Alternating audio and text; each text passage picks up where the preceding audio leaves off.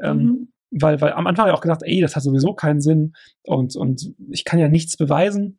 Mhm. Und, und deswegen, das ist nur unnötiger Stress, damit tue ich mir nur noch mehr weh. Und das ist durchaus eine legitime Haltung, denke ich. Das, das kommt ganz auf die individuelle Person an, wie sie damit umgeht, wie sie generell mit Stress umgeht. Ähm, und wie hoch sie selber die, die Erfolgschancen für sich selbst einschätzt. Weil ich denke, ich habe nur Erfolg damit. Ich kann gar nicht verlieren. Selbst wenn am Ende der Richter sagt, ey, ich glaube Ihnen kein Wort, äh, Freispruch, das, die Sache ist gegessen. Ähm, weil für mich hat sich schon allein nach dieser Situation mit der doppelten Anzeige, äh, äh, doppelten Vernehmung für die Anzeige ähm, und dann der, der äh, Vernehmung durch die Ermittlungs, äh, durch den Ermittlungsrichter und den Staatsanwalt ähm, schon eine extrem positive Entwicklung gezeigt, nämlich dass, dass, dass diese psychosomatischen Symptome allesamt sehr viel geringer geworden sind.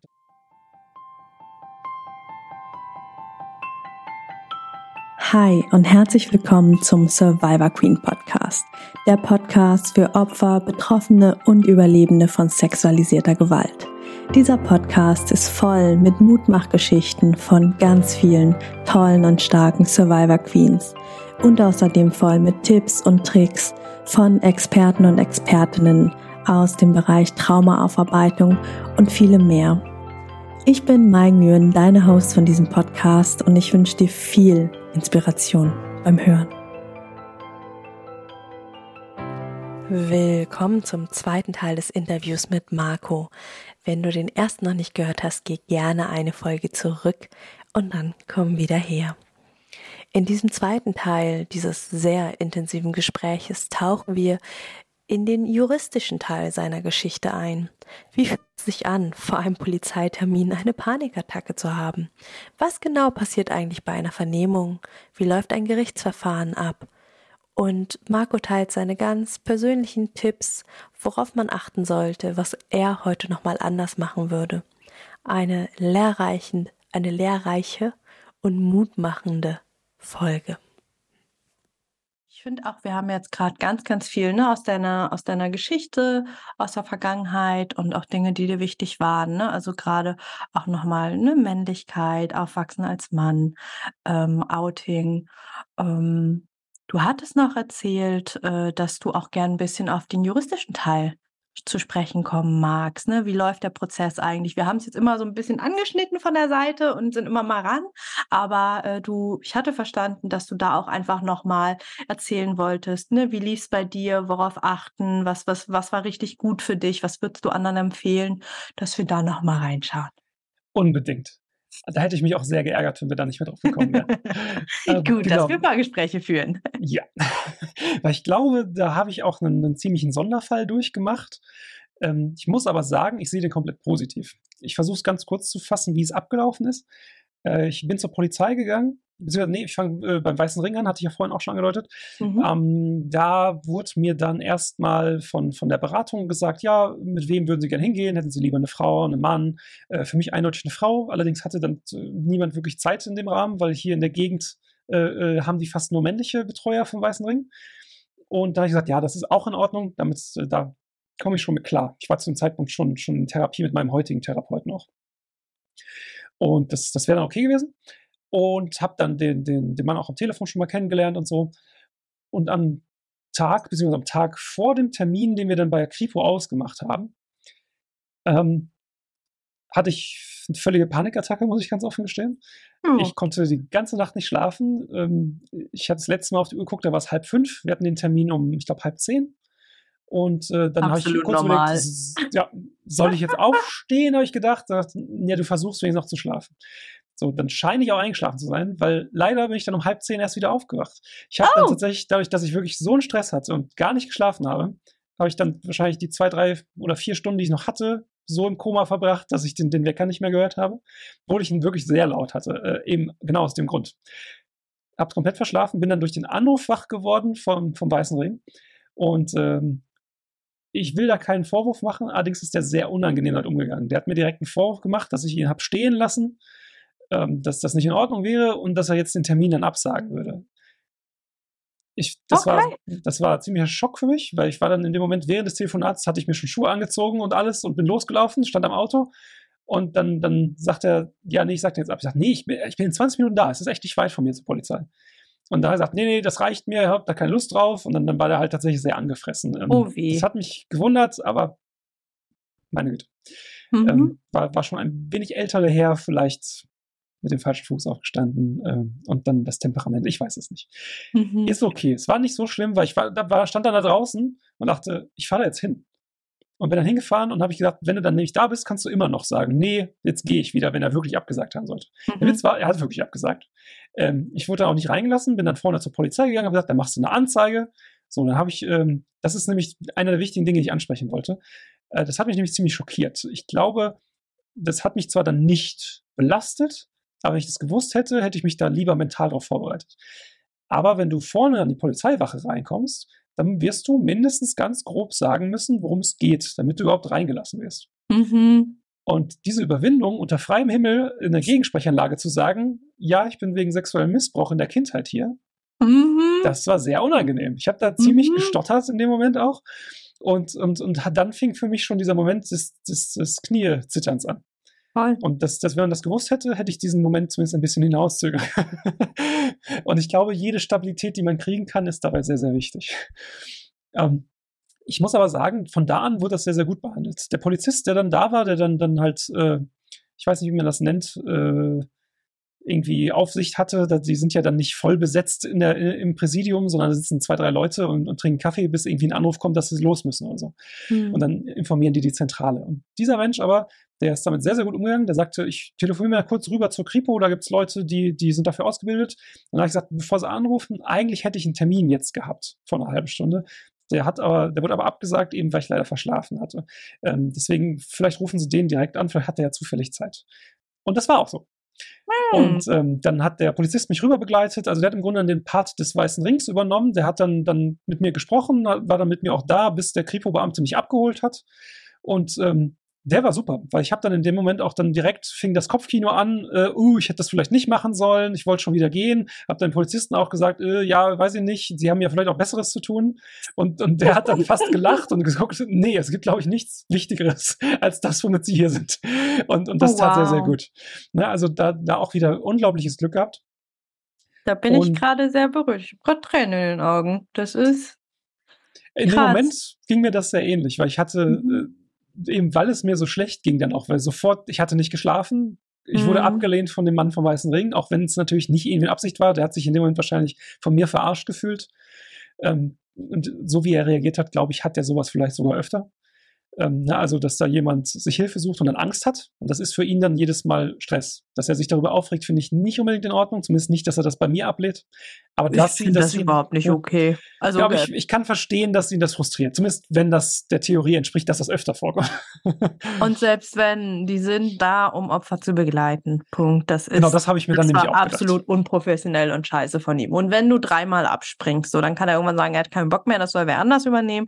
Aber äh, so mit Opfern, mit Betroffenen umzugehen, was ja deren Hauptding ist, ja, nicht hauptberuflich, sondern die sind ja alle ehrenamtlich, aber dennoch, also das ist ähm, auch da, ne, der Weiße Ring ist die größte oder eine der größten Opferschutzorganisationen in Deutschland und gleichzeitig, deswegen fällt es mir ein bisschen schwer, den zu empfehlen, ähm, dadurch, dass es eben so eine große Ehrenamtsstruktur hat, ist es sehr, sehr, sehr, sehr, sehr unterschiedlich von der Qualität her, wie die Menschen sind, ähm, wie gut sie ausgebildet sind, wie traumasensitiv sie sind, weil Opfer bedeutet eben Opfer jeglicher Straftaten. Also da kann sich auch eine Omi melden, bei der die Handtasche auf der Straße geklaut wurde. Ne? Also da kann sich jeder Mensch melden, der Opfer einer Straftat geworden ist. Das bedeutet, äh, ne, dass wir das nicht verwechseln mit, ah, okay, dann sind die Opfer von Straftaten. Nee, nee, nee, nee, nee. Die sind Opfer, also von nicht nur sexueller Straftaten, sondern eben jeglicher Straftaten. Und deswegen ähm, ist das, äh, ja, ähm, ist das leider realistisch und ich höre es leider auch gar nicht so selten. Also ich höre sowohl Positives als auch Negatives. Deswegen, es ist ein guter Start beim Weißen Ring und dann einfach gucken, kann ich mit dem Menschen, möchte ich das, möchte ich das nicht. Und genau, deswegen an meiner an der Stelle gerade von mir einfach einmal die Härte zur Einsortierung. Nein, du hast da nichts mit zu tun und nein, du brauchst auch kein Verständnis für ihn haben. Das war scheiße. Eben, das, das, du hast doch vollkommen recht. Ich glaube, ich sollte aufhören, das, das rechtfertigen zu wollen. aber genau, ähm, ähm, was Weißerie angeht, kann ich gleich aber auch nochmal eine super positive Geschichte erzählen, die, die, die mhm. damit reingehört. Aber kurz das, das mit der Polizei. Ähm, dann habe ich da eben mit dem Polizisten gewartet, der war wirklich großartig und ich habe das auch in dem wie du gerade auch gesagt hast, nicht für selbstverständlich empfunden, wie der mit mir umgegangen ist. Das war wirklich, wirklich gut. Ähm, und auch der Kripo-Beamte war wirklich gut. Zumindest würde ich das gesehen, wie ich mich da gefühlt habe, so bezeichnen. Ich komme gleich dazu, warum es objektiv betrachtet nicht so gut war. Ähm, der war sehr, sehr jung, also ich würde sagen, der war höchstens drei, vier Jahre älter als ich. Ähm, und äh, deswegen habe ich mich aber sehr, sehr gut mit dem verstanden. Das, das habe ich sehr positive Erinnerungen. Der hat direkt erstmal sich angehört, worum es geht. Hat aber gesagt, kommen Sie erstmal in Ruhe an, ich mache einen Kaffee. Äh, ich wollte keinen Kaffee, ich wollte einfach nur ein Glas Wasser, ähm, weil ich schon nervös genug war. aber äh, der hat dann erstmal einfach ein bisschen Smalltalk gemacht. Und ähm, ich muss sagen, äh, da war ich ein bisschen beeindruckt von, dass ihm das gelungen ist bei so einem ernsten Thema. Trotz dessen, dass er es schon angesprochen hat, nochmal den Schwenk zu machen, nee, wir nehmen uns jetzt erstmal die Zeit, uns kurz kennenzulernen. Ähm, also es war wirklich großartig. Ich glaube, das ist auch nicht normal, dass die Kripo sich sofort so viel Zeit dafür nimmt. Ähm, also auch da sehr viel Glück gehabt. Auch das, äh, das, das, ja, ich vergesse immer, was das richtige Wort ist, äh, ist ja kein Verhör, sondern ähm, eine, eine, eine Aussage.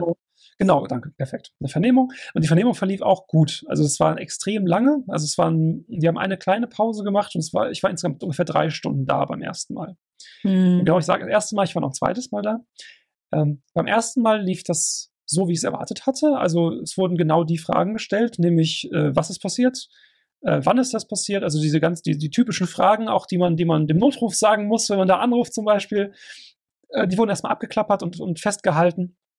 Und äh, das wurde immer alles mitgeschrieben, also wie man sich das vorstellt, so, so, ähm, ja, im Grunde wie ein Wortprotokoll. Nicht wörtlich, sondern umschrieben, ähm, aber so, dass man den, das, das Gespräch wie sozusagen rekonstruieren kann, was den Inhalt angeht. Und dementsprechend hat sich das für mich sehr, sehr gut angefühlt, weil das, das war ähnlich, wie man es von Therapie kennt. Man erzählt was, man bekommt erstmal wieder gespiegelt, das und das haben sie erzählt, habe ich das richtig verstanden? Ähm, also ich habe mich da schon erstmal dann gut aufgehoben und sicher gefühlt. Ähm, dann, genau, hat er mich damit entlassen, dass das erstmal ein paar Wochen sitzen muss, dass das evaluiert wird, dass dann die Staatsanwaltschaft sich das anschauen wird. Ähm, weil ich hatte diesen Sonderfall, dadurch, dass die, die, der Weiße Ring sich darum gekümmert hatte, dass ich direkt auch eine Zeugenaussage machen durfte. Ne? Das hat diesen mhm. Hintergrund. Für gewöhnlich gibt es einmal diese Anzeigesituation, und genau. dann gibt es die Zeugenvernehmung und dann wird weitergeguckt. Und in meinem mhm. Fall haben wir beides auf einen Hieb gemacht, sozusagen. Mhm. Ähm, eben weil die es geschafft haben, direkt bei der Kripo einen Termin zu machen. Das ist als, als Normalsterblichkeit halt nicht möglich, wenn man nicht weiß, wo man das da anrufen könnte, sozusagen. Ähm, also da auch war das sehr, sehr gut vom Weißen Ring. Mhm. Ähm, ist aber eine zusätzliche Belastung. Ich würde das nicht jedem empfehlen. Ähm, weil ich habe in dieser, diesem Gespräch, trotz dessen, dass ich mich so wohl gefühlt habe, sehr extrem körperlich reagiert auf das, was ich erzählt habe. Mhm. Ich kannte das schon aus Therapie, dass man dann Heulkrämpfe bekommt zum Beispiel, weil man sich wieder zurückversetzt fühlt in das kleine Kind von damals. Das ist in Therapie aber sehr viel extremer, eben weil man da in einem viel geschützteren Raum ist und durch die Beziehung zum Therapeuten, der Therapeutin, ähm, ist es auch viel, viel leichter möglich, in so einen verletzlichen Zustand zu gelangen. Mhm. Aber zwei, drei Stunden Vernehmung ist man automatisch sehr verletzlich. Und dementsprechend ist das schon eine extreme Belastung. Ich habe dann auch eine ganze Woche nicht arbeiten können. Ähm, mhm. Das war, da ich selbstständig bin, nicht so schlimm. Ich habe da zwar sehr viel Stress mir gebaut, eben weil ich vieles aufschieben musste, aber ich konnte mir das nehmen. Deswegen würde ich jedem empfehlen, einfach pauschal äh, sich krank melden zu lassen. Das wird der Hausarzt garantiert mitmachen, zumindest meiner Erfahrung nach. Ähm, oder eben Urlaub zu nehmen. Das äh, halte ich aber für nicht so schlau, weil man sollte sich nicht diesen Stress machen, sich Urlaubstage streichen zu lassen, nur um das, um da zur Polizei gehen zu können. Ich finde, damit, mhm. damit verletzt man sich unnötig selbst sozusagen. Deswegen sich krank schreiben lassen, das wird jeder Haus, äh, Hautarzt, äh, Quatsch, Hausarzt äh, mitmachen. Da habe ich gar keinen Zweifel dran. Und das ist auch, glaube ich, überhaupt nichts, was man mit seinem Gewissen vereinbaren muss. Das ist vollkommen in Ordnung. Ja. Ähm, aber genau, das, also das, das war sehr, sehr anstrengend. Und dementsprechend war dann auch meine Reaktion, als er schon, schon, ich glaube, vier Wochen später wieder angerufen hat und sagte, ja, die Staatsanwaltschaft ist mit der Aussage nicht zufrieden. Äh, wir müssen leider noch eine Vernehmung durchführen. Und in meinem Kopf ging natürlich sofort das, das Kino los, okay, die glauben mir nicht. Mhm. Oder ich habe ich hab Scheiße erzählt, ich habe was falsch gemacht. Ne, so, weil so, so, so therapiert und, und ich auch bin und mich da auch wohlfühlte in dem Moment, diese, diese Gedanken wird man nicht los, vor allem nicht in dieser Stresssituation. Mhm. Und dann hatte ich halt nochmal zwei Wochen Wartezeit, bis wir wieder einen Termin bei Kripo hatten. Und das war unfassbar unangenehm, das aushalten zu müssen, diese, dieses Fragezeichen, was wird jetzt von mir verlangt? Und der zweite Termin war genauso angenehm, ähm, da ich mich ja auch mit dem, dem Kripo-Beamten gut äh, verstanden habe, haben wir auch erstmal wieder ein bisschen Smalltalk gemacht. Und selber hat er dann sogar zugegeben, er versteht auch nicht so ganz, was die Staatsanwaltschaft von ihm will. Ähm, er hat mir dann auch vorgelesen, was die geschrieben hatten. Ähm, die fanden nämlich, also wortgemäß, ich krieg's nicht ganz zitiert, aber die meinten, das wäre nicht ausführlich genug und man müsste noch auf die Beziehung zwischen dem, dem Täter und dem Opfer eingehen und so weiter und so fort. Und dann haben wir so ein bisschen uns beraten, ja, was müsste man denn noch mehr erzählen? Weil meiner Meinung nach war ich so detailliert und so grafisch, wie es mir irgendwie möglich war. Also ich habe wirklich ähm, ganz, ganz knallhart da alles erzählt, wie es, wie es passiert ist. Mhm. Ja, ähm, zwar so mit Fallbeispielen, weil, weil wenn ich alles erzählen würde, würde ich ja niemals fertig werden, eben weil es über viele Jahre hinweg passiert ist. Mhm. Ähm, aber schon extrem detailliert. Und ich wüsste gar nicht, wie ich es noch detaillierter erzählen sollte. Ähm, nicht, weil ich mich nicht dran erinnere, sondern weil ich es so detailliert erzählt habe, wie es möglich ist. Ne? Also, und deswegen war ich da sehr verwirrt. Er auch, zu Recht, ähm, habe ich auch verstanden. Ich, aber das hat ein bisschen Unsicherheit ausgelöst. Ähm, und dann haben wir so ein bisschen besprochen, eben, ja, was, was wollen wir denn der Staatsanwaltschaft noch erzählen, sozusagen? Da haben wir ein paar Dinge einfach wiederholt. Er hat noch ein paar Nachfragen gestellt, wo es missverständlich gewesen sein konnte. Ne, ähm, da ist auch das erste Mal mir aufgefallen, dass das doch nicht so gut gelaufen ist, weil viele Fakten, die eigentlich sehr, sehr wichtig sind, die hat er zum Beispiel nicht erfragt. Und mhm. da es mir hm. nicht bewusst war, habe ich es auch nicht erwähnt. Na, wie mhm. zum Beispiel die Frage, ob ich nackt gewesen sein musste, während ich missbraucht wurde. Mhm. Das hat er nie gefragt. Ähm, das war aber dann eben ein Punkt, der dann alles aufgekommen ist. Und der natürlich für, die, für, für später sogar das Strafmaß auch sehr, sehr entscheidend ist. Wie, wie, ne? Also, ähm, wenn jemand verurteilt wird, wie wird er bestraft? Davon ist das stark abhängig, wie intensiv oder wie stark der Missbrauch auch gewesen ist. Mhm. Ähm, und wenn dann so ganz grundlegende Fragen nicht beantwortet sind, ist das natürlich für eine Staatsanwaltschaft erstmal sehr, sehr schlecht. Schon. Kann ich sehr gut verstehen. Aber in dem Moment war mir das natürlich nicht bewusst. Und ich führe das darauf zurück, dass der eben auch noch so jung war, so, so eben, eben nicht viel älter als ich auch, Anfang 30, Mitte 30 vielleicht höchstens, hätte ich gesagt, ähm, dass ihm einfach dann auch die Erfahrung gefehlt hat. Deswegen, ich habe mich nach wie vor gut behandelt gefühlt, gar keine Frage. Aber es ist nicht gut gelaufen.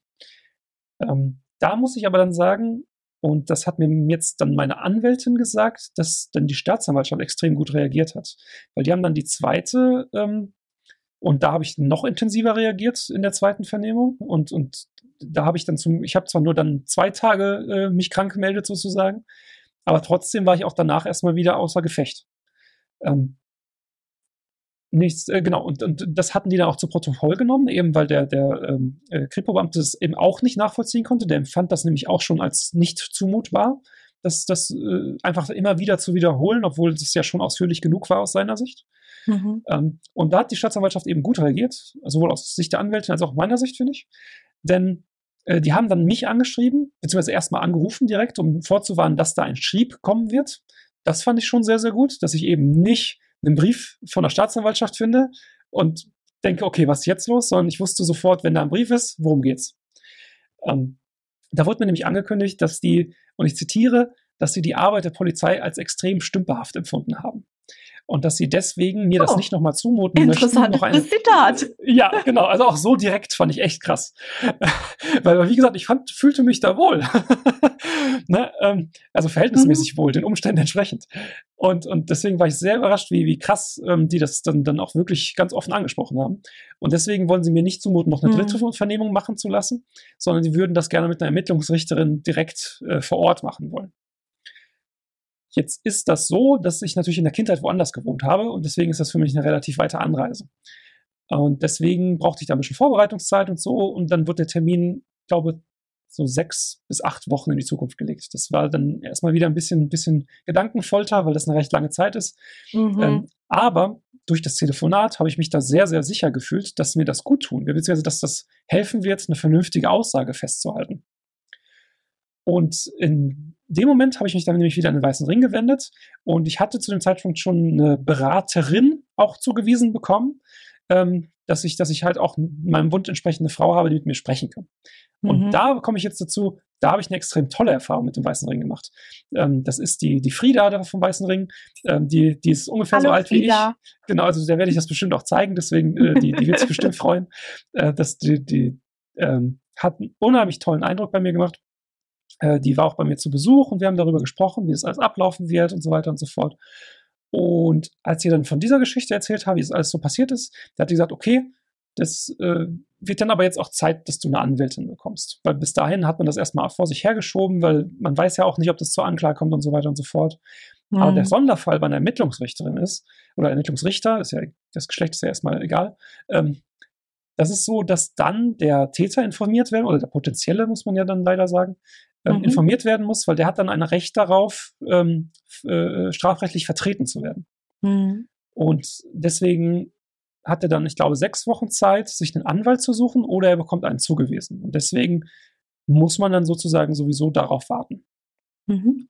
Und äh, dann sagte die Frieda eben, ey, wir, wir haben da äh, bei dir aus der Gegend, ich weiß jetzt gerade nicht genau, wo, wo meine Anwältin herkommt, müsste aber auch hier im Ruhrgebiet sein, ich meine Recklinghausen oder so ist egal.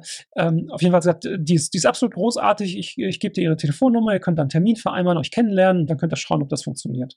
Ähm, eben mit der Begründung von ihr, sie sagte, ähm, das ist halt automatisch ein unfaires Gefühl für mich, wenn da ein Strafverteidiger sitzt, aber ich habe niemanden an meiner Seite. Ich muss es wieder mhm. alleine durchziehen sozusagen. Und das fand ich großartig, weil ich selber wäre gar nicht auf die Idee, auf die Idee gekommen, mir da jemanden zur Verteidigung noch daneben zu setzen. Mhm. Um, von daher meine Erfahrung mit dem Weißen Ring 50-50. Oh ja. Aber genau, dann äh, habe ich dann meine Anwältin kennengelernt, die auch absolut fantastisch ist. Ähm, die ist auch die ist, die ist witzigerweise auf zwei Sachen spezialisiert, nämlich einmal auf Gewaltopfer, ähm, nicht nur sexuelle, sondern Allgemeingewalt und auf äh, Vermietung.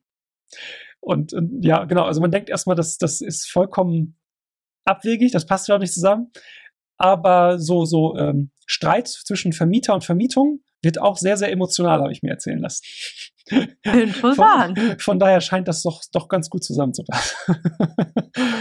ähm, aber die, genau, die waren mir sofort sympathisch und habe dann auch sofort gesagt, ja, ey, wir arbeiten gerne zusammen und ich bin mir nicht genau sicher, wie das geregelt ist. Allerdings bei, bei sexuellem Missbrauch, ich weiß nicht, ob dann der, der Weiße Ring da sowieso einsteigt oder ob die Kanzlei von meiner Anwältin das sowieso übernimmt. Allerdings war dann das Thema Anwaltskosten sofort vom Tisch. Mhm. Ähm, da müsste man noch vielleicht noch mal gucken, wer das jetzt genau am Ende übernimmt. Aber in der Regel ist man dann nicht irgendwie in Gefahr, dass man sich, sich bankrott anzeigt oder klagt oder so. Mhm. Da muss man keine Angst vor haben. Ja, finde ich ähm, voll wichtig. Da haben ja viele Sorge vor. Ne? Also da einfach genau. nochmal ganz klar. Also eine Erstberatung ähm, übernimmt zum Beispiel der Weiße Ring. Also äh, da, das ist zum Beispiel sehr, sehr cool. Die haben dann so Gutscheine und dann kann man quasi einfach mit dem Gutschein für die Erstberatung ähm, zu einer Anwältin, einem Anwalt gehen. In der Regel haben die ähm, Kooperationen mit bestimmten AnwältInnen. Auch da wieder Obacht. Ich habe da auch leider schon Ungünstiges gehört, dass man dann irgendwie als Survivor Queen zu einer Anwältin geschickt wird, die Familienrecht macht. Klingt erstmal ähnlich, ist aber überhaupt nicht ähnlich. Ist was komplett anderes. ja, also auch da wieder ähm, prüft, äh, auch da passt der Anwalt, passt die Anwältin für mich von der Spezialisierung her. Ja, ihr wollt jemanden haben, der die Strafrecht kann. Strafrecht. Nicht Familie, auch wenn es vielleicht in der Familie passiert ist. Nein, nein. Ähm, und auch da wieder, geht hin, guckt, ob es euch passt oder nicht. Wenn es nicht passt, dann geht ihr nochmal woanders hin. Ne? Ähm, und grundsätzlich, genau, AnwältInnen können einen Antrag auf äh, Prozessbeihilfe heißt das, glaube ich, beantragen. Exakt. Genau. Ach, so viele schwierige Worte. Ja. Ähm, ne, also äh, produzieren Sie bitte ein so langes und schwieriges Wort wie möglich mit mindestens drei Nomen aneinandergereiht. Ähm, ähm, genau, und äh, diesen Antrag können Sie für euch quasi immer stellen. Ne? Und dadurch, also auch hier wieder keine Rechtsberatung, Marco und ich haben null Ahnung, wir wissen nur, wie es äh, läuft oder gelaufen ist und kennen einfach Abläufe. Ähm, aber an sich, das kostet euch nichts. Gar nichts, selbst wenn es nicht gut für euch ausgeht. Die meisten kennen das irgendwie aus dem Fernsehen, ne? irgendwie aus dem US-Fernsehen, Hollywood. Oh Gott, äh, jetzt ist der Fall in Anführungsstrichen schlecht für mich ausgegangen, jetzt muss ich die Prozesskosten tragen. Nein, das ist nicht so bei Sexualstraftaten, besonders nicht bei welchen aus der Kindheit und Jugend, weil da nämlich gar nicht wir anklagen, sondern der Staat. Ne? Also der Staat klagt an und wir können, wenn wir es wollen, was ich sehr empfehle, Nebenklage beantragen und mit da hocken. Das sieht dann wirklich ein bisschen aus wie aus dem Fernsehen bei Berichterin Barbara Salisch und so. Tatsache. Ähm, aber genau, also da wirklich keine Sorge, dass ihr am Ende keine Kohle habt, weil äh, das war tatsächlich für mich auch äh, lange Jahre mit einer der vielen Gründe, warum ich nicht gegangen bin, weil ich dachte, ich habe ja eh keine Kohle. Also meine Familie hat kein Geld, ich habe kein Geld, ich bin in Ausbildung, kann ich mir überhaupt nicht leisten. Ich kann mir ja nicht mal eine Beratungsstunde leisten. Und deswegen einfach ganz, ganz wichtig, Aufklärungsarbeit hier, kostet euch nix. Ja, exakt. Ne, also dieses, genau diese Angst hatte ich auch, dass, dass ich habe zwar für mich diesen Entschluss gefasst gehabt, egal wie das ausgeht, ich tue das für mich. Ich tue das nicht, mhm. um da irgendwie Recht zu haben. Ich tue das nicht, äh, äh, um, um, um irgendwie nachträglich eine Rache auszuüben oder so, sondern ich tue das wirklich ähm, ja so symbolcharakteristisch für mhm. das kleine Kind, das damals keinen hatte, der sich für ihn einsetzt. Schön. Und, und deswegen war ich bereit, zwar auch notfalls finanziell bankrott zu gehen, aber ich war extrem erleichtert, als ich dann erfahren habe, dass das überhaupt kein Thema ist. Boah, da hast du mehr Bereitschaft gehabt als ich. ja, weil, weil, genau, also diese, diese Motivation, die hat sich aber auch erst entwickelt, ne? Ähm, mhm. weil, weil am Anfang habe ich auch gedacht, ey, das hat sowieso keinen Sinn und, und ich kann ja nichts beweisen. Mhm. Und, und deswegen, das ist nur unnötiger Stress, damit tue ich mir nur noch mehr weh. Und das ist durchaus eine legitime Haltung, denke ich. Das, das kommt ganz auf die individuelle Person an, wie sie damit umgeht, so wie sie generell mit Stress umgeht. Ähm, und wie hoch sie selber die, die Erfolgschancen für sich selbst einschätzt. Weil ich denke, ich habe nur Erfolg damit. Ich kann gar nicht verlieren. Selbst wenn am Ende der Richter sagt, ey, ich glaube Ihnen kein Wort, äh, Freispruch, das, die Sache ist gegessen. Ähm, weil für mich hat sich schon allein nach dieser Situation mit der doppelten Anzeige, äh, äh, doppelten Vernehmung für die Anzeige ähm, und dann der, der äh, Vernehmung durch die Ermittlungs, äh, durch den Ermittlungsrichter und den Staatsanwalt, ähm, schon eine extrem positive Entwicklung gezeigt, nämlich dass, dass, dass diese psychosomatischen Symptome allesamt sehr viel geringer geworden sind. Das waren die davor auch schon durch Therapie und durch das Arbeiten mit der Sache.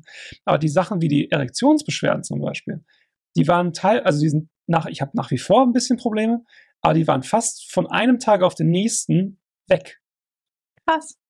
Und, und das war nicht, weil ich das dann das erste Mal angesprochen hatte, sondern das, das war da schon länger Thema auch in Therapie gewesen mhm. sondern das war der Moment, dass ich da, und das ist natürlich eher, eher philosophisch als psychologisch jetzt meine Interpretation, aber ich glaube, das war eben, weil, weil da hat man das Unbewusste halt verstanden, endlich setzt sich die Person, die in Charge ist sozusagen, für mich ein, für uns ein.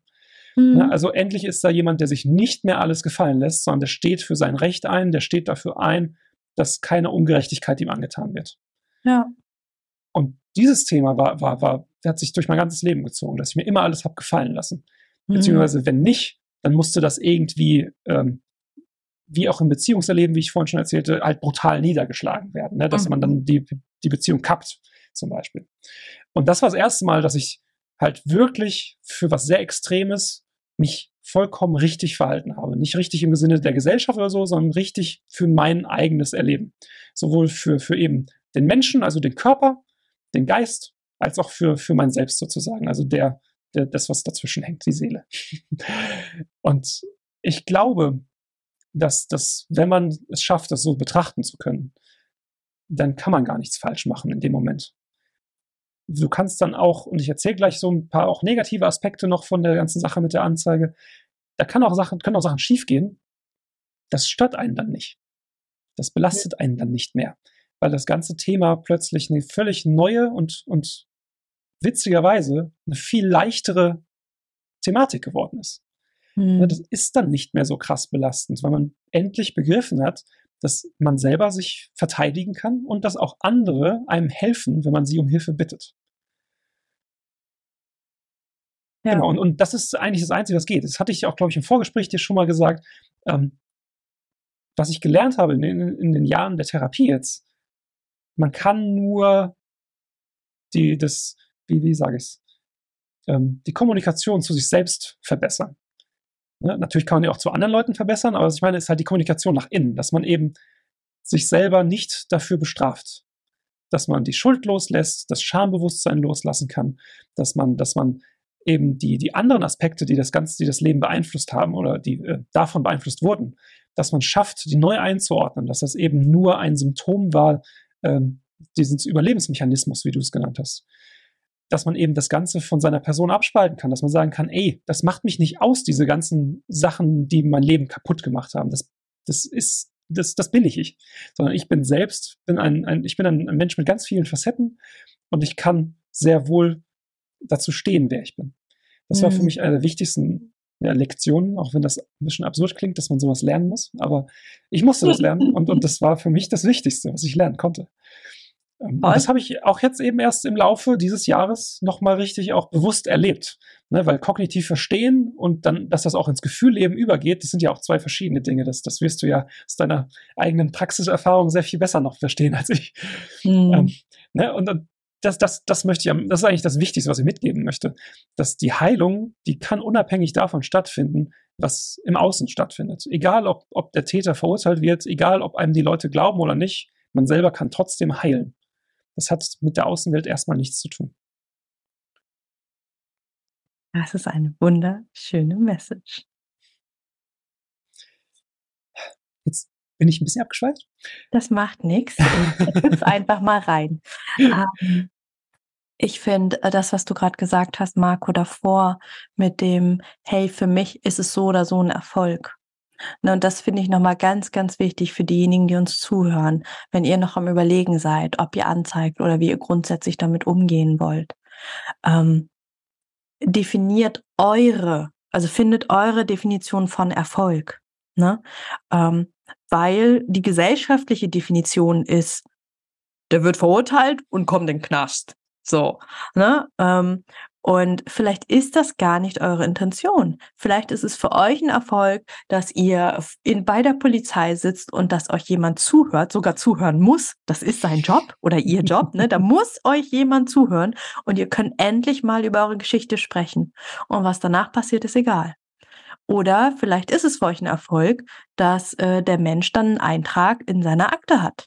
Ja, dass dann da was drin steht und äh, der dann halt, ne, ist egal, wie er verurteilt wird, Hauptsache, da kommt irgendeine Verurteilung rein, dass der Mensch ähm, beispielsweise in seinem Führungszeugnis da einen Eintrag drin stehen hat und nicht mehr, keine Ahnung, bei Sachen arbeiten kann, wo man eben ein sauberes Führungszeugnis braucht, wie auf Kinderjugendzeltlager, was weiß ich. Ne? Ähm, oder eben wie bei dir, Marco, noch äh, einen ganz, ganz großen Schritt vorher, ist mir vollkommen egal, was da juristisch passiert. Ähm, für mich ist es wichtig, das zu tun, ähm, weil ich dadurch für mich einstehe und mir meine Heilung hole und schwupps, einen Tag später Erektionsschwierigkeiten sich krass verändert haben. Ne? Also da einfach für euch streift mal die Gesellschaft ab und was die Gesellschaft euch sagt, wie Dinge laufen müssen, sollten, könnten äh, und was in deren Augen Erfolg ist, ne? sondern prüft für euch, warum, also was ist euer Beweggrund und ähm, was, ne, was wäre richtig, richtig geiler Erfolg und was wäre ein, ja, das kommt noch on top, das ist cool. Ne? Und da einfach ein Beispiel bei mir. Ähm, mich gucken Leute immer vollkommen verwirrt und mitleidig an, wenn sie erfahren, wie der Typ wurde auf zwei Jahre mit Bewährung verurteilt für all das, was er dir angetan hat. ne? Und da ist deren Wertung drin, weil sie erwarten, dass der jahrelang im Knast schmoren muss.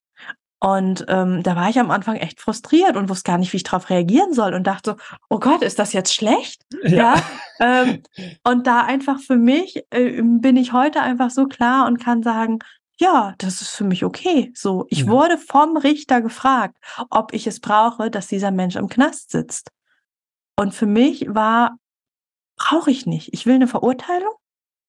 Aber wenn ich Messers Schneide bin, wenn ich das Zünglein an der Waage bin, ob Knast oder nicht, ist mir das Bums. So, ich will, dass der einen Eintrag hat. Ich will, dass Menschen wissen, was der getan hat. Ähm, und ich will, dass seine Kinder Und ich habe mit seinen Söhnen gesprochen, das war für mich wichtig, dass er niemals nie alleine gelassen wird mit seinen Enkelkindern, sollte er jemals welche haben. So, das war für mich wichtig. Das war für mich ein Erfolg. Ja. So. Und seine Söhne haben mir sofort geglaubt. Das war noch äh, gerade kurz nach der Anzeige. Die haben sofort gesagt, okay, danke, dass du uns das erzählst und scheiße, dass dir das passiert ist.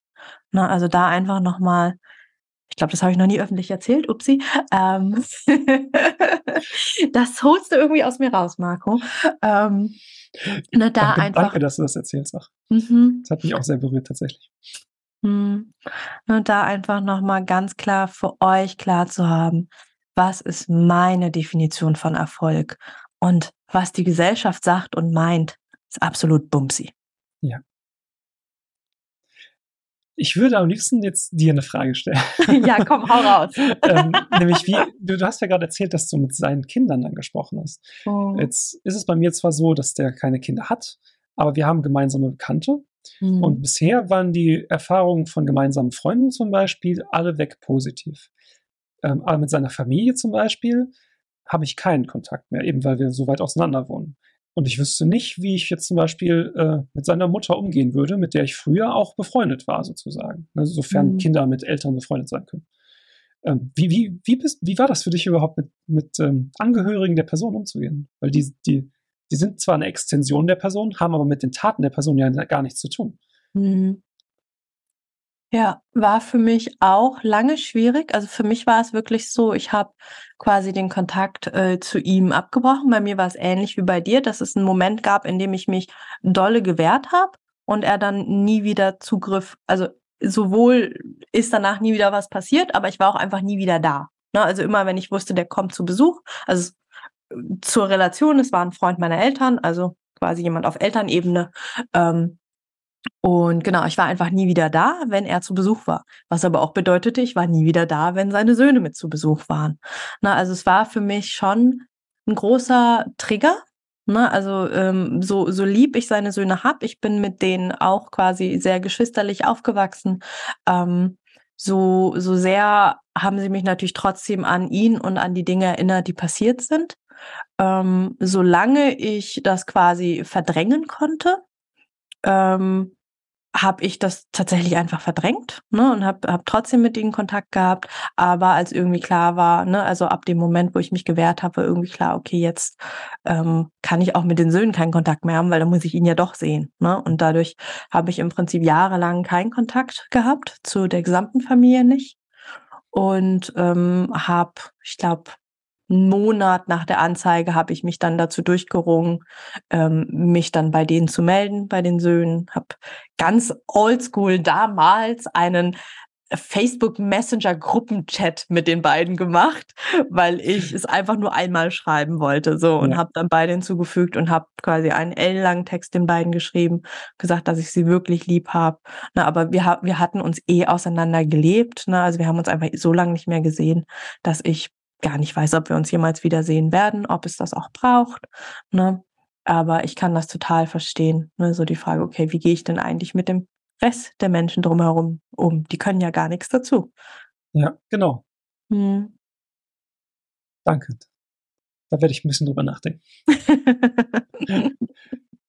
Weil bevor du jetzt da die Geschichte erzählt hattest, hm, ich habe noch gar nicht drüber nachgedacht, ob ich mit, äh, weil ich glaube, die Mutter ist die einzige noch lebende Familienangehörige. Hm. Ähm, ob ich überhaupt noch mal der Kontakt haben würde oder ob ich das überhaupt wollen würde. Hm. Weil ähm, ähm, als der Vater noch lebte, der war sogar in meiner äh, älteren Jugend oder jungen Erwachsenenalter sogar ein richtig guter Freund. Der war so der Heavy Metal Opa im Dorf. ähm, von daher, wenn der nicht, nicht ähm, irgendwann gestorben wäre, dann würde ich wahrscheinlich auch mit heute, dem heute noch befreundet sein. Und das ist eine sehr interessante Frage. Ich, ich habe noch keine große Meinung dazu, muss ich sagen. Ja. Aber danke, das, also der Impuls ist sehr, sehr gut. Mhm. Okay.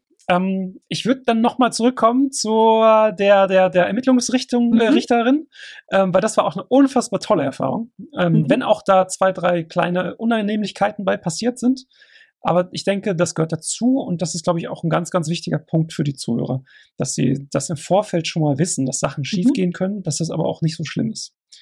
Ähm, Nämlich, äh, auch da konnte ich die ganze Nacht nicht schlafen. Ich war dementsprechend auch äh, äh, ziemlich unter Strom, als wir da waren.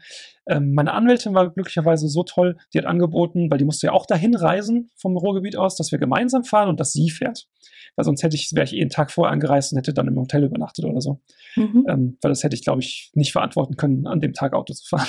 Mhm. Also auch jetzt im Nachhinein, das wäre keine gute Idee gewesen. Mhm. Ähm, auf jeden Fall hatten wir dann eine wundervolle Autofahrt von ungefähr zwei Stunden, ähm, was auch nochmal richtig wichtig war, glaube ich, um meine Anwälte noch besser kennenzulernen, weil vorher in einem Erstgespräch, da redet man über das, was passiert, ne? also wie das so abläuft. Und äh, in dieser Autofahrt haben wir uns halt persönlich kennengelernt und da auch dann ganz schnell uns gut verstanden. Das, das war, das ist zwar nicht selbstverständlich, aber es hat extrem geholfen, dass, dass da jemand ist, der mich auch über das Problem, weswegen wir zusammenarbeiten, hinaus versteht sozusagen. Mhm. Also es war großartig. Und witzigerweise war das das gleiche Thema auch mit der Ermittlungsrichterin. Ähm, die, äh, wir waren fünf Minuten früher da, ähm, beziehungsweise eigentlich waren wir noch eine halbe Stunde früher da. Genau, das sollte ich vielleicht auch erzählen. Man kann, beziehungsweise bei der Staatsanwaltschaft Detmold, wo das Ganze angezeigt ist, ähm, da ist das sogar mittlerweile Pflicht für die, für das Haus, die machen das von sich aus, dass die sofort eine psychosoziale Begleitung in Form einer Sozialarbeiterin, eines Sozialarbeiters äh, mit an die Hand geben. Sehr und cool. genau, ich war überrascht, weil, weil meine Anwältin meinte auch, ja, wir können darauf einen Antrag stellen, wenn du möchtest. Ich habe gesagt, ja, ich glaube, das brauche ich erst, wenn es zu einer Verhandlung kommen sollte. Für die Vernehmung, ich habe auch die Anzeigen alleine gemacht, das, das schaffe ich. Ähm, und dann sagte die aber äh, direkt, ja, nee, das machen wir hier immer so. Wenn Sie mich kennenlernen wollen, kommen Sie einfach eine halbe Stunde früher. Und dann waren wir eine halbe Stunde früher da, um die Sozialarbeiterin kennenzulernen. Cool. Ähm, ich muss sagen, das habe ich nicht nötig gehabt. Also die hat mir nichts Neues erzählt, lag aber daran, dass ich halt so, so ein Lesefuchs bin und sowieso alles Mögliche davor schon zu gelesen hatte. Ich mhm. würde jedem, der auch schon vielleicht Probleme hat, sich damit auseinanderzusetzen, weil es ihn auch belastet, äh, empfehlen, sprich einmal mit der Sozialarbeiterin. Da musst du nicht selber recherchieren. Der, der oder die, die, die haben alles auf dem Silbertablett. Die sind auch sehr, sehr einfühlsam, weil sie das tagtäglich machen. Und es ist sehr viel weniger Stress. Man hat viel weniger Kopfkino. Und man kann dem Ganzen aus dem Weg gehen. Und das kostet auch nichts. Man kann da einfach im Zuge des Verfahrens einen Antrag stellen. Der wird meistens noch am selben Tag äh, genehmigt, so wie ich das von meiner Anwältin erzählt bekommen habe. Oder wie in diesem Fall von mir, sogar schon ohne Antrag einfach so engagiert. Das ist echt krass. Ja, also es war wirklich äh, traumhaft, muss ich sagen. Die, die Staatsanwaltschaft da auch. Ähm, ganz großes Lob dafür. Die gehen damit unfassbar gut um. Ich sagte schon, mit der Kripo habe ich mich wohlgefühlt. Das war im Vergleich dazu, war die Kripo wirklich stümperhaft, muss ich dann jetzt im Nachhinein auch sagen. Aber wirklich erst im Nachhinein. Ich will dem, dem, dem Beamten da nicht an die Karre fahren. Ich würde äh, nach wie vor auch da wieder empfehlen, wenn man an den Menschen gerät, dem kann man das erzählen, ohne sich dabei ähm, verletzlich fühlen zu müssen. Ähm, nichtsdestotrotz, Ermittlungsrichterin war nochmal tausendmal besser, also wirklich nicht mal vergleichbar. Die hat wirklich therapeutisch mit mir gesprochen, also es war fast, als würde ich da mit meinem Therapeuten sitzen. Ähm, die hat äh, erstmal gar keine Fragen gestellt, sondern einfach das Gespräch ent sich entwickeln lassen. Ich habe erzählt, worum es geht. Das wusste die natürlich schon. Die hatte beide Aussagen schon gelesen und so weiter und so fort. Und immer, wenn irgendwas weggelassen wurde von mir, weil man hat natürlich seine Geschichte nicht immer zu 100% parat, dann hat sie nachgefragt, weil es zum Beispiel schon im Polizeibericht mit drin war. Ähm, also hat mich sozusagen daran erinnert ob das und das nicht auch dazu gehört, ob, äh, oder ob ich das falsch verstehe, äh, ob sie das falsch verstehen würde, ne, oder ob ähm, da vielleicht was fehlt, oder ob ähm, das vielleicht eine Falschaussage war in der äh, polizeilichen Aufnahme, beziehungsweise dass das missverständlich aufgenommen wurde. Ähm, so dass das halt überall, wo ich eine Aussage getätigt habe, ich auch immer sicher gehen konnte, ich wurde richtig verstanden. Ne, das war bei der Polizei nicht der Fall. Der hat das zwar auch gemacht, sagt, hatte ich ja vorhin schon erzählt, aber mhm. eben sehr viel nüchterner, sehr viel weniger wortgenau. Und da hatte ich auch damals schon viel nachgefragt, ne? weil der hat viele äh, so emotionale Worte weggelassen, ne? wie ziemlich, also Füllwörter halt. Ist ja auch klar, mhm. wenn man mittippen muss die ganze Zeit, ist das sehr, sehr schwer, sehr ausführlich eine bunte Geschichte aufzuschreiben. Mhm. Das, das, das, das geht auch einfach nicht, das verstehe ich. Aber ich habe dann bei der Ermittlungsrichterin gelernt, dass es sehr wohl sehr, sehr wichtig ist, wie man das aussagt. Mhm. Und äh, das Tolle ist halt vom Staatsanwaltschaft, vor der Staatsanwaltschaft, da hat man jemanden, der nur dafür da ist, mitzuschreiben. Und dementsprechend können die sehr ausführlich nachfragen, sehr, sehr bunt auch nachfragen, ne? also eben mit sämtlichen Füllwörtern, auch nach den Gefühlen fragen, die man da gehabt hat oder die man vielleicht auch jetzt gerade hat. Ähm, nichtsdestotrotz, das ist so ein Thema, da muss man sich darauf vorbereiten. Die psychischen Folgen, also die Sachen, die man selber als Beweis sieht, sozusagen, wo man erkennen kann, das habe ich vom Missbrauch mitgenommen, sozusagen, oder das macht mein Leben heute aus, deswegen. Das interessiert eine Staatsanwaltschaft erstmal überhaupt nicht. Mhm. Das ist strafrechtlich erstmal auch überhaupt nicht relevant. Das ist vielleicht später für das Strafmaß wichtig, auch dafür, wenn es zum Beispiel um Schadensersatz gehen sollte, wenn man bei einer Nebenklage das auch machen wollen würde. Das ist nochmal ein ganz sensibles Thema, glaube ich. Würde ich vielleicht auch noch gerne drüber sprechen, aber erstmal zum Punkt kommen. Ähm, das ist sehr verwirrend dann in dem Moment, weil man möchte eigentlich die ganze Zeit auch erzählen, wie es einem dabei ging, weil man ne, sagt ja vorhin schon, man hat diesen regressiven Zustand, dass man sich wieder wie das Kind auch fühlt teilweise. Teilweise redet man sogar wieder so, als wäre man ein kleines Kind. Ähm, das ist vielleicht nicht bei jedem so, aber das habe ich so krass erlebt. Ähm, das das habe ich zwar mittlerweile sehr, sehr gut im Griff, ähm, beziehungsweise ich glaube, das habe ich nicht im Griff. Es ist einfach nicht mehr so, weil ich so viel darüber gesprochen habe. Weil mhm. ich merke ja nicht, dass das hochkommt und dann unterdrücke ich das, sondern es ist einfach nicht mehr so. Mhm. Von daher, ich glaube, das, das entwickelt sich mit der Zeit. Ähm, aber genau, darauf sollte man sich auch vorbereiten, dass, dass man da trotz dessen, dass man extrem emotional erzählt, dass das trotzdem sehr, sehr nüchtern aufgefasst wird. Ne? Also mhm. die Fakten zählen erstmal nur, nämlich das, was ist passiert, was wirft man dem Täter vor oder dem potenziellen Täter. Da gibt es noch ein unverfänglicheres Wort, aber ich weiß, das ist der Täter, von daher, ich werde ihn auch nicht anders nennen. Auch wenn der Strafverteidiger da sehr stark drauf gepocht hat, auch während der äh, Vernehmung. Genau. Das sollte jedem auch egal sein, würde ich einfach mal ganz, ganz dreist behaupten. ähm, genau, das war also extrem toll. Ähm, wir haben dann auch nach der Beweisaufnahme sozusagen, ähm, bevor die Fragerunde gestartet hat, äh, von Staatsanwaltschaft, Richterin und Strafverteidiger, weil der darf natürlich auch Fragen stellen, äh, haben wir eine große Pause gemacht. Da hat die Richterin auch Smalltalk geführt. Das war auch extrem angenehm, ähm, auch wenn ich da dann wieder in so eine alte Schiene gerutscht war. Ich habe mich die ganze Zeit dafür entschuldigt, dass ich gerade so wortkack wäre. Ähm, das muss man nicht. Das war aber typisch von früher noch. Da war ich dann mhm. einfach so weit zurückgerutscht. Ähm, da, da, da, war ich dann auch nicht mehr ganz ich selbst. Mhm. Aber deswegen die Pause auch so wichtig. Ähm, auch da, das äh, wurde mir zum Glück immer gesagt, wenn ich eine Pause bräuchte, dürfte ich jederzeit einfach aufstehen und dann macht man eine Viertelstunde Pause. Ja. Der Witz ist, wenn man das nicht gesagt wird, sieht man das nicht so selbstverständlich. Glaube ich mhm. zumindest. Weil ich hätte Voll. da selber auch gar nicht drüber nachgedacht. Ähm, so haben wir aber dann zwei Pausen gemacht. Und von daher, wenn man das nicht sag, äh, gesagt bekommt oder nicht weiß, jetzt weiß man es vielleicht. weil, weil das, das ist, glaube ich, auch sehr wichtig, was die Stringenz der eigenen Aussage angeht.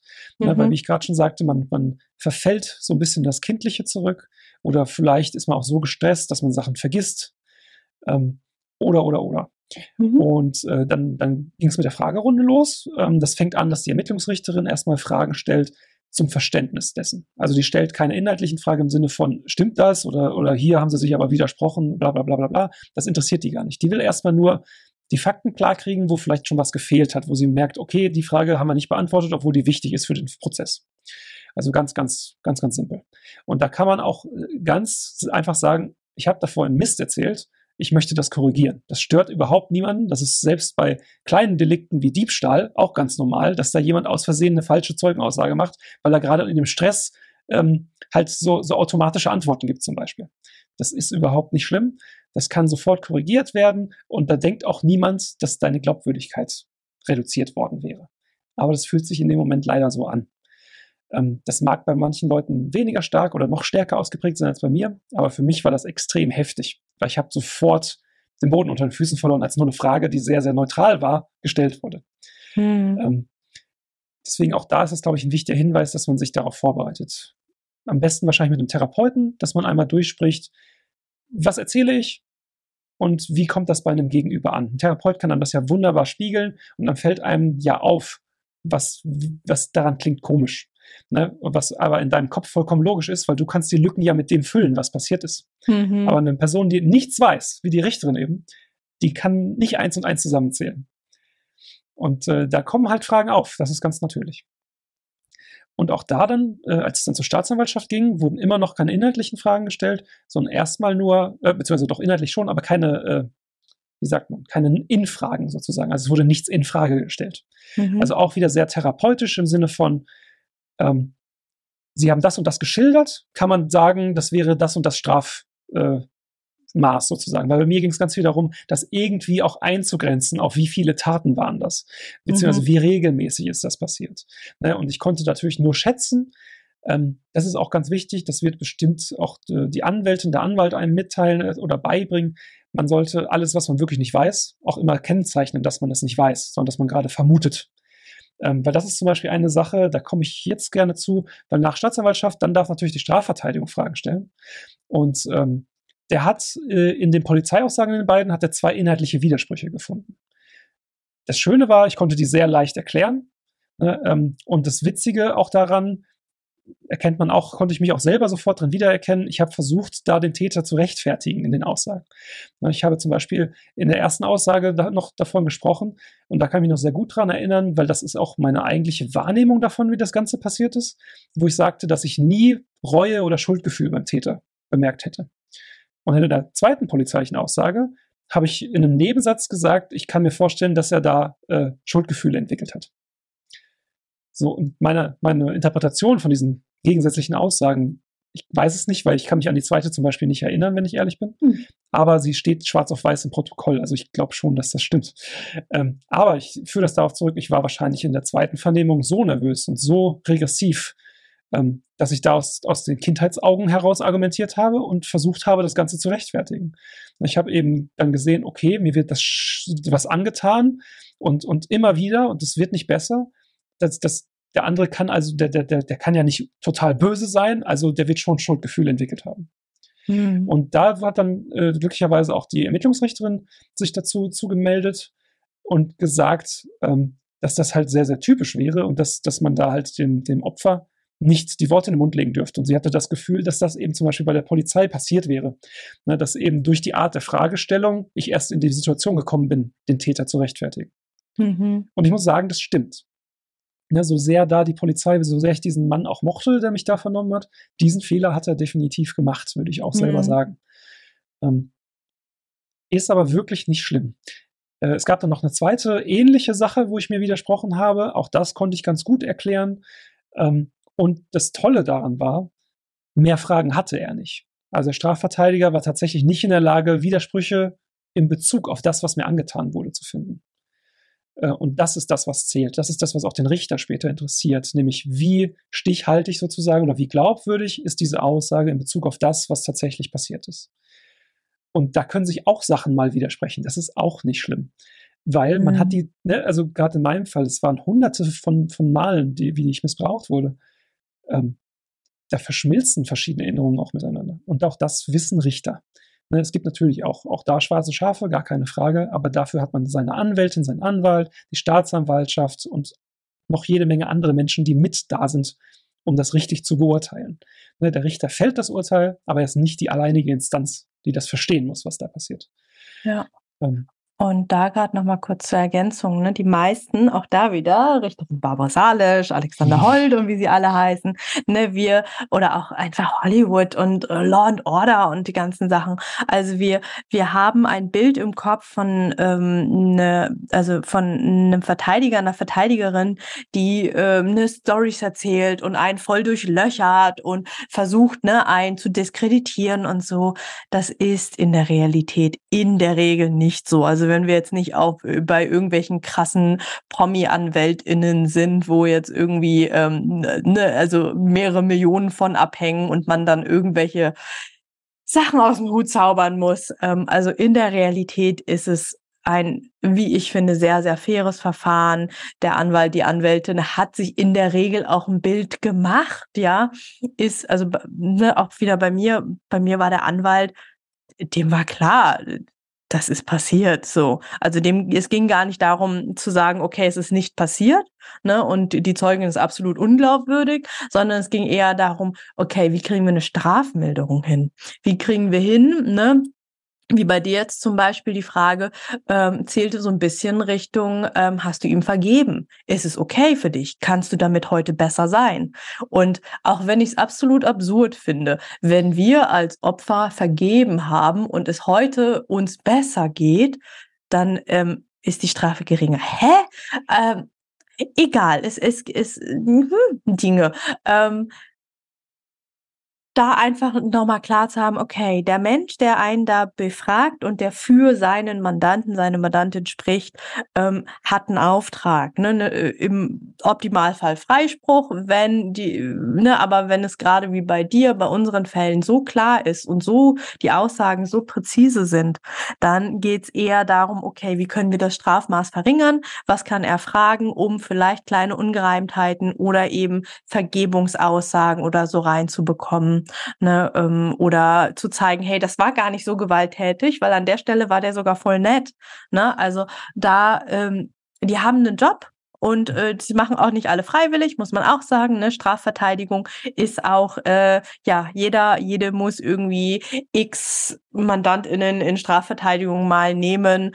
Ähm, also das ist auch ein undankbarer Job, muss man auch sagen. Ne? Und ich finde das schön, dass äh, du das auch ähnlich erlebt hast. Ne? Wie, das war's jetzt schon an Fragen? Ja, okay, das war jetzt irgendwie easy. Genau. Ähm, ich möchte darauf gerne einsteigen, weil tatsächlich war der Strafverteidiger doch sehr, sehr unsympathisch. Okay. Ähm, der hat das, äh, ich, ne, also deswegen ziehe ich da so ein bisschen den Triumph raus, weil ich glaube, wenn er gekonnt hätte, hätte er schon versucht, mich in die Pfanne zu hauen. Oh. Ähm, weil, und das war auch noch ein wichtiger Punkt, den ich unbedingt loswerden wollte. Mhm. Ähm, das kann einen ganz schön hart triggern. Ähm, ich sagte ja schon, dass mich schon die allererste Frage der Richterin allein schon verunsichert hat. Wenn dann jemand aggressiv etwas hinterfragt, ne? Ähm, er hat zum Beispiel, das war einer seiner ersten Fragen und da bin ich auch tatsächlich ein bisschen sauer deswegen, dass er das gemacht hat. Ähm, äh, meinte er, dass das bei der Art des Missbrauchs und der Häufigkeit, dass das, dass er sich nicht vorstellen kann, dass das nie bemerkt worden sei. Ne? Allein die Formulierung finde ich ist halt schon, schon extrem daneben. Mhm. Aber auch, dass das seine erste Frage war, und das passt halt auch zu dem Bild, was er vorher von sich so gezeichnet hat.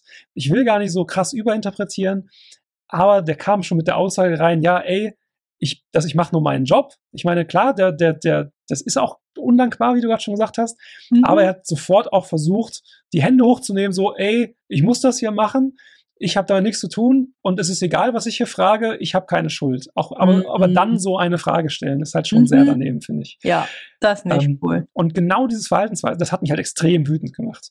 Und wie wir ja alle wissen, Wut ist nicht allzu gut darin, nüchtern zu bleiben und, und sachliche Aussagen zu treffen. Mhm. Und ich habe es zum Glück geschafft, dann mir viele Sachen, so Seitenhiebe zu verkneifen, die ich dann ihm geben wollte, wenn er zum Beispiel so eine unsensible Frage gestellt hat.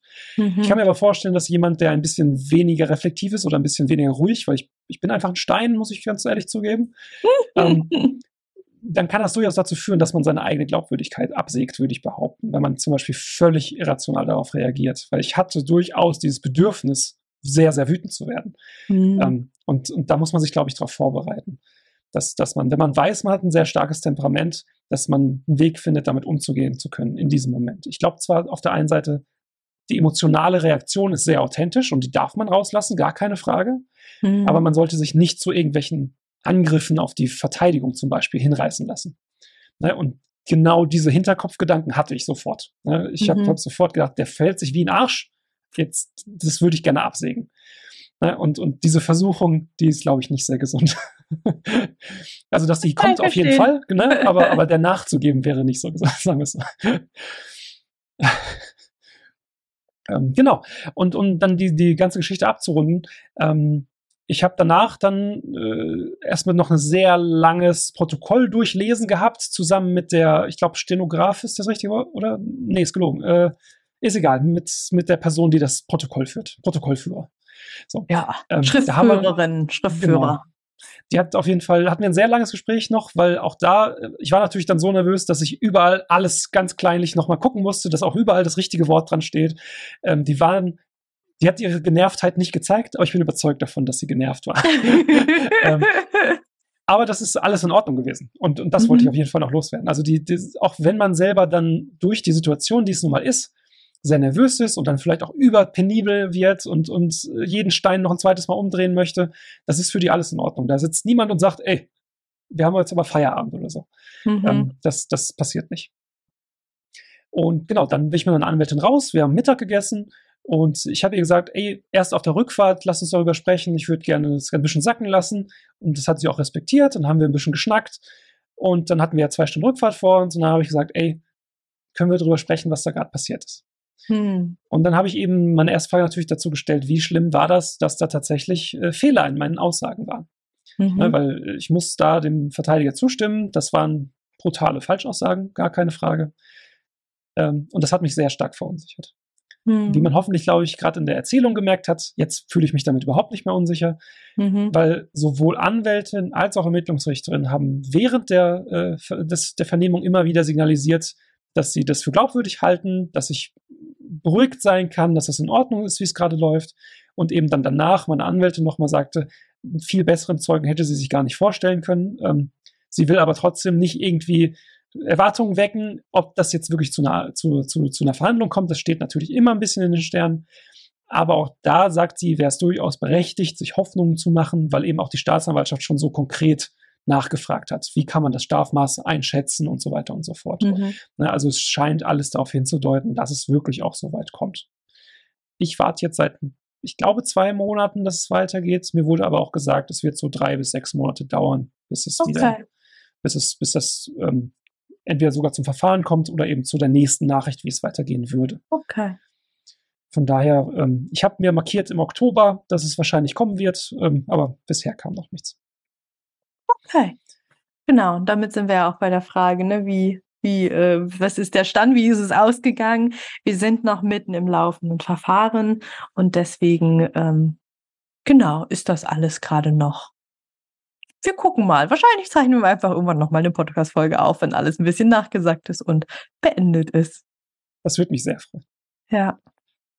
Ne, und da auch sehr, sehr cool, Marco, dass du da einfach sagst, hey, ich mag einfach schon mal darüber erzählen, wie Dinge abgelaufen sind, wie Dinge gelaufen sind, ähm, was für dich gut war. Einfach auch, ne, es ist ja auch einfach gerade frisch und das ist cool, dass es einfach gerade so mitten aus dem Leben hier gerade berichtet wird.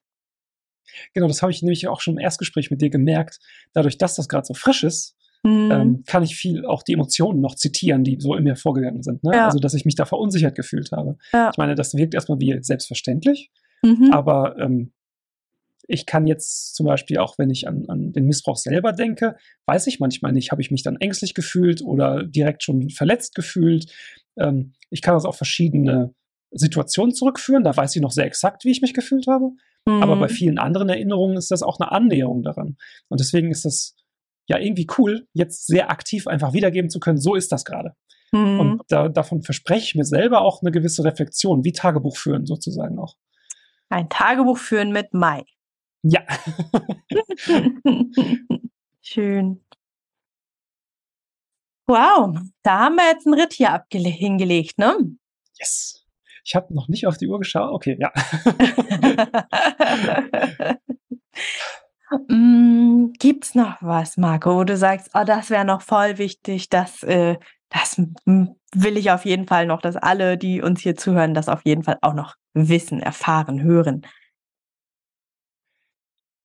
Ich glaube nicht, ähm, weil du das, das Wichtigste, was ich vergessen hätte, hast du mich ja daran erinnert. Und äh, viele Dinge, die ich, die ich nicht oft genug sagen kann, wie, wie die Beziehung zu meiner ersten Therapeutin zu loben, wie das, das, die, die, die Erfahrung mit Polizei und Ermittlung, äh, Ermittlungsrichterin war, dass, dass das alles so unfassbar positiv gewesen ist. Das, das waren mir die wichtigsten Dinge eigentlich. Ähm, jetzt, wo ich das gesagt habe, ist mir noch ein kleines Thema eingefallen, mhm. ähm, wo ich aber nicht so ganz weiß, ob wir das nicht vielleicht schon mit angeschnitten haben. Ähm, mhm. da hatten wir auch im Erstgespräch kurz drüber gesprochen, nämlich das Erzählen an Familie und Freunde, dass das aber durchaus auch negative Reaktionen haben kann. Ne, ich sagte ja vorhin schon, dass das dann zwar, wenn es negativ war, nie mit Absicht passiert ist, aber ich weiß nicht, vielleicht hilft es auch dann nochmal konkret zu werden. Hm, was genau? Erzähl einfach gerne mal. Ähm, genau, Was das hat mich am meisten überrascht, um ehrlich zu sein. Also ich habe, seitdem ich da offen drüber spreche, habe ich zwei ebenfalls betroffene Menschen kennengelernt. Mhm. Und witzigerweise waren beides sehr negative Erfahrungen. Ähm, Dass die, die, beide negativ reagiert Genau, die haben auf mich negativ reagiert. Mhm. Das eine war eine Frau, die war so Mitte 50 ungefähr. Das war in der Reha damals. Ich sag extra keinen Namen so, ne? Ähm, mhm. Ähm, die war in ihrer Jugend, beziehungsweise im jungen Erwachsenenalter, ich weiß nicht mehr genau wann, war sie Vergewaltigungsopfer. Und die sprach dann auf, zwar auf der einen Seite sehr positiv ihr, ihr Mitgefühl aus und konnte sich auch durchaus reinversetzen. hat mich aber dann sehr, sehr krass in weiteren Sitzungen stigmatisiert. Er hat dann, wenn ich, wenn ich über Probleme gesprochen habe, wo ich sehr davon überzeugt bin, dass die nichts mit dem Missbrauch zu tun hatten, häufig Verständnis ausdrücken wollen, indem sie auf den Missbrauch Bezug nimmt. Hm. Ähm, natürlich war das nicht bösartig gemeint, sondern sie versucht sich ja nur das Bild Marco irgendwie zu konstruieren. Und mhm. dieser Baustein ist nun mal extrem groß und extrem wichtig. Und dadurch, dass sie selbst betroffen ist, kann ich mir gut vorstellen, dass das auch sehr leicht ist, oder leicht ist das falsche Wort, dass man sehr schnell dazu tendiert, dann genau das auch mit als Ursache mit reinzuziehen in den Kontext. Mhm. Ne, äh, weil man erkennt sich dann ja auch ein Stück weit selbst wieder. Gerade durch diesen krassen Altersunterschied hat sie ja auch wahrscheinlich schon emotional sehr viel ähm, von dem hinter sich was das Verarbeiten angeht, was ich noch vor mir hatte zu dem Zeitpunkt zum Beispiel. Mhm. Von daher habe ich dafür Verständnis und das war auf jeden Fall nicht bösartig gemeint, aber es war schon ein krasser Stoß vor den Kopf in dem Moment. Mhm. Ähm, ich wurde da zum Glück, weil es eine Gruppentherapie war, eben von den anderen in sich in Schutz genommen. Das war ganz schön. Ähm, mhm. Aber ich mhm. weiß nicht, ob ich dann in der Lage gewesen wäre, mich selber zu verteidigen. Mhm. Äh, eben weil das so ein verletzlicher Moment ist, wo man dann halt überfahren wird von sowas. Ja. Ähm, genau, zum Beispiel. Das ist was, was man nicht erwarten würde, glaube ich. Mhm. Mhm. Ja, ja auch nochmal spannend, ne? Da auch einfach nochmal den Blick drauf zu haben und sagen, ja, ähm, es kann halt einfach auch ähm, ja, Menschen projizieren dann vielleicht auch ihre Sachen drauf. Ne? Also, dass das, äh, du gemerkt hast, hey, das hat eigentlich gar nichts mit mir zu tun. Ne? Also jetzt bezieht sie irgendwie alles, was ich erzähle, irgendwie auf den Missbrauch oder zieht daraus Begründungen her, die für dich aber gar nicht passen. Ne? Und das ist dann im Prinzip wieder eine andere Übergriffigkeit. Jemand meint, mich besser zu verstehen als ich, was wir ja als äh, Survivors alle sowieso nicht so gern mögen, ne? wenn jemand uns da irgendwelche Schuhe anzieht, äh, die gar nicht uns gehören, sondern denen. So, äh, nee, komm, lass das mal bei dir. Und ja, ja das ist was, was passieren kann, ähm, nicht muss und hoffentlich nicht allzu oft passiert. Genau. Und der Witz ist, äh, das kann auch im Positiven sogar passieren. Mhm. Ich habe das einem alten Freund erzählt, äh, der auch ein gemeinsamer Freund zum Täter war. Mhm. Und äh, dem sind, ist das wie Schuppen von den Augen gefallen. Der meinte, dass er das plötzlich auch in, in Situationen wiedererkennen konnte, dass das so gewesen ist. Ähm, mhm. Das hat zwar meiner Meinung nach nicht gestimmt, was er reinterpretiert hat, aber okay. das Positive an der Geschichte war, das hat sein Verständnis von den Problemen, die wir damals zu, miteinander hatten als Freunde, dadurch mhm. lösen können. Er hat mhm. viele, und das, da stimme ich ihm zu, viele dieser, dieser zwischenmenschlichen Probleme, die passiert sind zwischen mir und anderen, die mhm. haben mit dem Missbrauch zu tun, gar keine Frage. Mhm. Ähm, eben wegen der Unsicherheit und so weiter, was ich alles erzählt habe. Mhm. Und das hat ihm extrem geholfen, darüber hinwegzukommen. Hm. Und, und dahingehend kann selbst ein Missverständnis dazu führen, dass der andere einen besser versteht. Mhm. ja, also deswegen glaube ich, ist das nochmal ganz wichtig, dass egal wie das, das Gegenüber reagiert, dass man versucht, das nicht zu interpretieren. Also, dass man das wertfrei aufnimmt. Weil ich hätte natürlich auch mich im Falle von dem Vergewaltigungsopfer sofort angegriffen fühlen können. Ich hätte mich auch im Falle dieses alten Freundes sofort empört fühlen können, dass er mich darauf reduziert.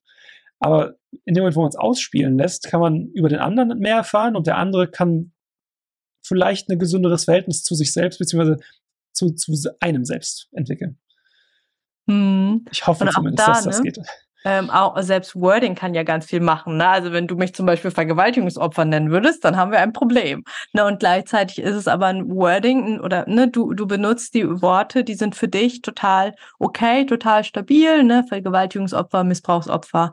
Ähm, und da auch einfach zu merken, okay, ähm, es sind auch teilweise einfach unterschiedliche Wörter da, unterschiedliche Verständnisse und ähm, da liebevoll mit sich selber und mit dem anderen zu sein. Ne? Also ja.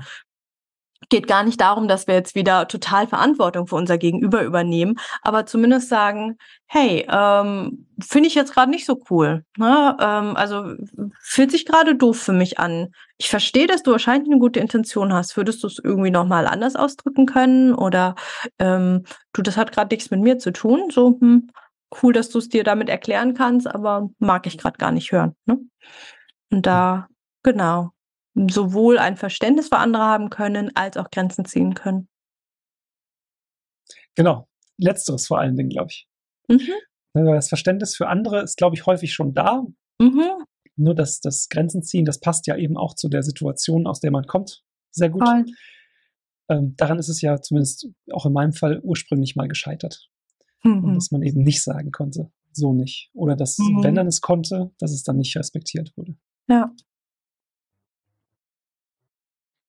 Wow, Marco, ganz, ganz, ganz, ganz großes Danke für deinen Mut, dich hier zu zeigen, fürs Hiersein, fürs mich ansprechen, für ja, für deine Aufarbeitung, dafür, dass du diesen Weg eben nicht nur für dich gehst, sondern auch für ganz, ganz viele andere Menschen und ganz spezifisch hier für viele andere Männer und Jungs, die, ja, denen du hier damit wahrscheinlich ganz, ganz viel Mut machst und denen es dir wahrscheinlich so geht wie dir, als du Tims Podcast-Folge angehört hast. Genau. Deswegen auch von mir, ich kann das Dank nur zurückgeben. Den Dank. Ähm, das ich fand das Gespräch super angenehm. Ich habe mich sehr, sehr wohl gefühlt. Und ich glaube, dass ich in den nächsten Tagen und Wochen auch noch, noch viel merken werde, wie mir das auch allein das darüber sprechen und auch so öffentlich darüber sprechen geholfen hat. Ähm, von daher danke auch für deine, deine Arbeit an sich einfach, nicht nur für heute. Hm. Danke, Marco. Sehr gerne. Das war's mit dem Interview mit Marco. Wir haben schon besprochen, dass wir gerne nochmal einen dritten Teil machen würden, wenn das Gerichtsverfahren um ist. Von daher freue dich auf einen dritten Teil. Und uns ist auch aufgefallen, dass Marco noch total gerne viel zu seiner Therapie und seinem Heilungsweg und was ihm geholfen hat, erzählen wollen würde und wir es einfach in der Zeit nicht untergebracht haben, obwohl es zwei sehr lange Folgen sind. Von daher freu dich drauf. Es kommt auf jeden Fall in Zukunft nochmal ein dritter Teil, wo wir nochmal in die Nachbetrachtung gehen und auch nochmal mehr darüber sprechen, was ihm denn ganz persönlich beim Heilen geholfen hat. Hey, schön, dass du die Folge bis zum Ende gehört hast. Wenn sie dir gefallen hat, lass mir doch total gerne eine 5-Sterne-Bewertung bei Spotify und oder Apple Podcasts da. Damit hilfst du, dass dieser Podcast noch viel mehr Menschen ausgespielt wird. Und wenn du keine Folgen mehr verpassen magst, klick einfach auf Folgen und dann bekommst du immer alle zwei Wochen montags eine Benachrichtigung von deinem Handy, von deiner App, dass eine neue Folge da ist. Alle zwei Wochen montags erscheint die Folge, außer es ist eine Doppelfolge. Dann gibt es den zweiten Teil zwei Tage später am Mittwoch. Und wenn du dich mehr zum Thema Trauma und Traumaaufarbeitung einlesen magst, dann lad dir doch total gerne mein E-Book runter. Das findest du kostenlos in den Show Notes. Da sind auch alle anderen Links, über die wir hier in der Podcast-Folge gesprochen haben. Ich freue mich, wenn wir uns in der nächsten Folge wieder hören. Bis ganz bald, deine Mai. Ciao.